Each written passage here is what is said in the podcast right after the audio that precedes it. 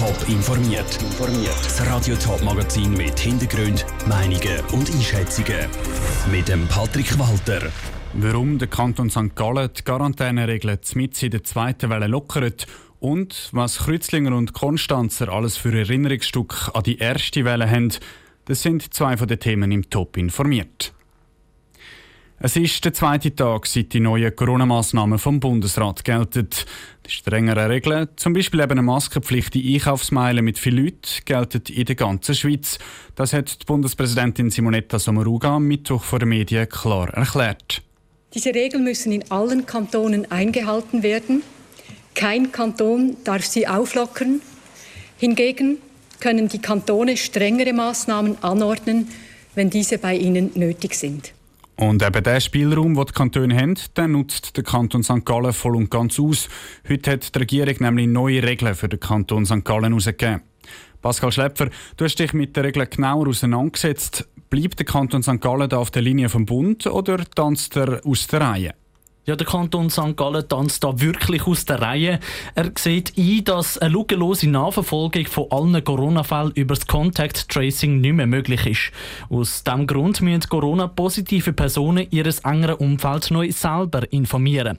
Sollte ich also positiv aufs Corona getestet werden, muss ich selber meine Eltern anrufen, meine Arbeitskollegen oder die engsten Freunde.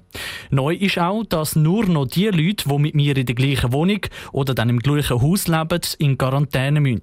Für alle anderen ist Quarantäneregel aufgehoben. Sie dürfen weiterhin rausgehen und auch arbeiten. Dabei müssen sie einfach die Abstandsregeln einhalten und immer eine Maske tragen. Der Kanton St. Gallen lockert also die Quarantäneregeln, was doch eher überraschend ist. An anderen Orten greift er aber härter durch. Zum Beispiel bei den Spitalbesuchen. Das ist richtig. Ab sofort gilt nämlich in allen St. Galler Spitälern ein Besuchsverbot.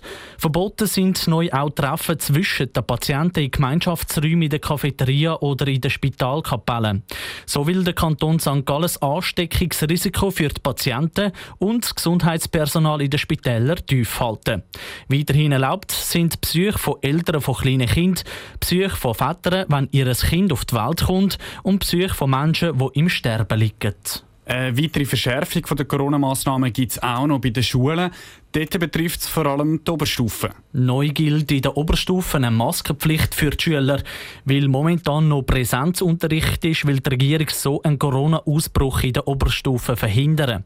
Außerdem fallen in der Oberstufe und an der Kante Sing- und Sportlektionen aus.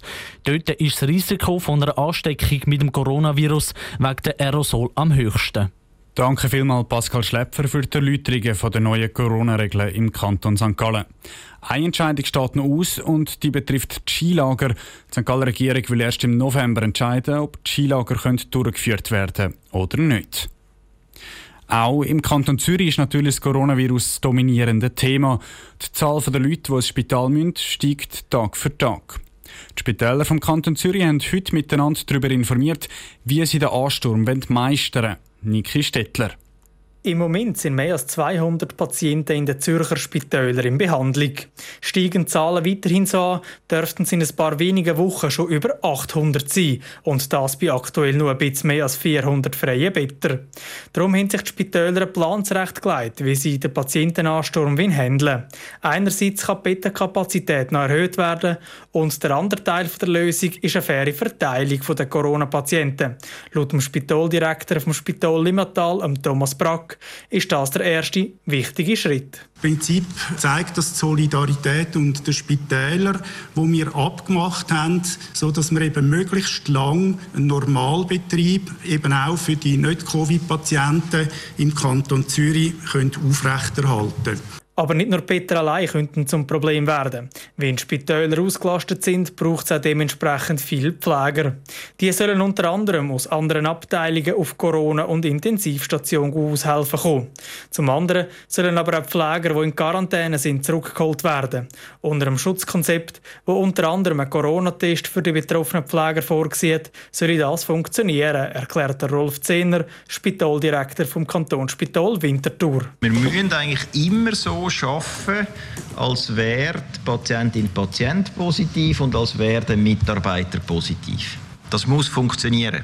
Darum ist es auch unter Einhaltung von diesen Schutzkonzepten, die wir haben, sind auch die Maßnahmen, wie jetzt geschildert, sinnvoll umsetzbar. Und wenn das alles nicht lange, um genug Personal aufzubieten, gibt es für die Spitäler noch zwei Optionen. Einerseits könnten sie noch probieren, Leute aus dem Ausland zu rekrutieren. Und im äußersten Notfall kann es auch sein, dass fachfremdes Personal, zum Beispiel für einfache Pflegeeinsätze, eingesetzt wird. Der Niki Stettler hat berichtet. Mit aktuell 221 Leuten liegen jetzt schon mehr Corona-Patienten in den Zürcher Spitälern als beim Höhepunkt der ersten Welle im Frühling. Trotzdem hat Zürcher Gesundheitsdirektorin Nathalie Rickli auch heute nochmal betont, dass die Spitäler die zweite Welle können bewältigen können.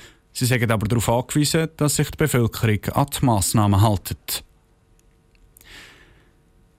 63 Tage lang ist während der ersten Corona-Welle die Grenze zwischen Kreuzlingen und Konstanz im Frühling zu. Und die einen, die haben jede Sekunde von diesen 63 Tagen gezählt. Zum Beispiel, weil ihre Eltern, ihre Freunde oder ihre Partner auf der anderen Seite vom Grenzhaus sind.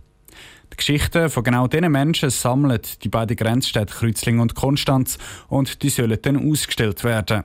Andrea Blatter hat schon vorher einmal ins virtuelle Sammlungsarchiv hineinschauen. Bilder, Videos, Geschichten oder persönliche Gegenstände aus der Zeit der Grenzschliessung können die Leute von Kreuzlingen oder Konstanz einschicken. Die sollen erzählen, wie die Leute diese Zeit erlebt haben. Bis jetzt sind etwa 40 verschiedene Sachen eingegangen, sagt Andrea Lehmann von der Stadt Kreuzlingen, die für die Sammlung der kleinen Schätze zuständig ist. Es sind hauptsächlich Bilder reingekommen, auch sehr berührende Geschichten von Leuten, die sich jetzt auch Ältere länger nicht mehr haben können sehen. Und dann haben wir auch Bilder bekommen, die man halt so ein bisschen kennt aus der Zeitung mit dem Zaun, wo Bärli da vis-à-vis hocken oder miteinander spielen. Zum Beispiel ein Schachspiel durch den Haag durch. Dann hat es auch noch einfach Bilder von dem Haag an sich oder ein Drohnenbild, wo einen Teil vom Bodenseeufer und die Trennung zwischen den Städten aus der Luft zeigt. Die Leute haben eben ihre Bilder, Videos oder Geschichten digital per Mail können schicken. Darum sind viele von jungen Leuten eingegangen. Wir haben aber auch Geschichten bekommen von älteren Menschen, die noch den Zweiten Weltkrieg erlebt haben und sich durch das wieder an viele Sachen erinnert haben. Das sind zum Teil wirklich ganz spezielle und persönliche Geschichten darunter. Die haben mir sehr, ähm, ja, da ist einem schon noch ein bisschen nachgegangen. So ein bisschen durch die Einsendungen Schneuken sagt darum auch ganz etwas Schönes und Spezielles. Eigentlich haben Kreuzlingen und Konstanz eben nur digitale Einsendungen gesammelt. Es haben sich aber auch Leute gemeldet, die Fundstücke aus der analogen Welt beisteuern sagt Andrea Lehmann. Es hat jemand sich angeboten, uns glaube ein Schachspiel zu schicken. Da haben wir aber gesagt, wir melden uns dann zurückmelden, wenn es dann wirklich stattfindet. Also wir haben da jetzt nicht hier in der Sammlung, sondern wirklich nur Sachen, die man online schicken konnte. Die Sammlung die soll dann voraussichtlich nächsten Frühling gezeigt werden, sofern die Ausstellung zum Coronavirus nicht wegen dem Coronavirus wieder abgesagt wird. Der Beitrag von Andrea Blatter. Eigentlich wäre heute der letzte Tag gewesen, wo die Leute noch hätten Sachen einschicken können. Die beiden Städte haben die Frist aber nochmal verlängert, voraussichtlich bis Ende November.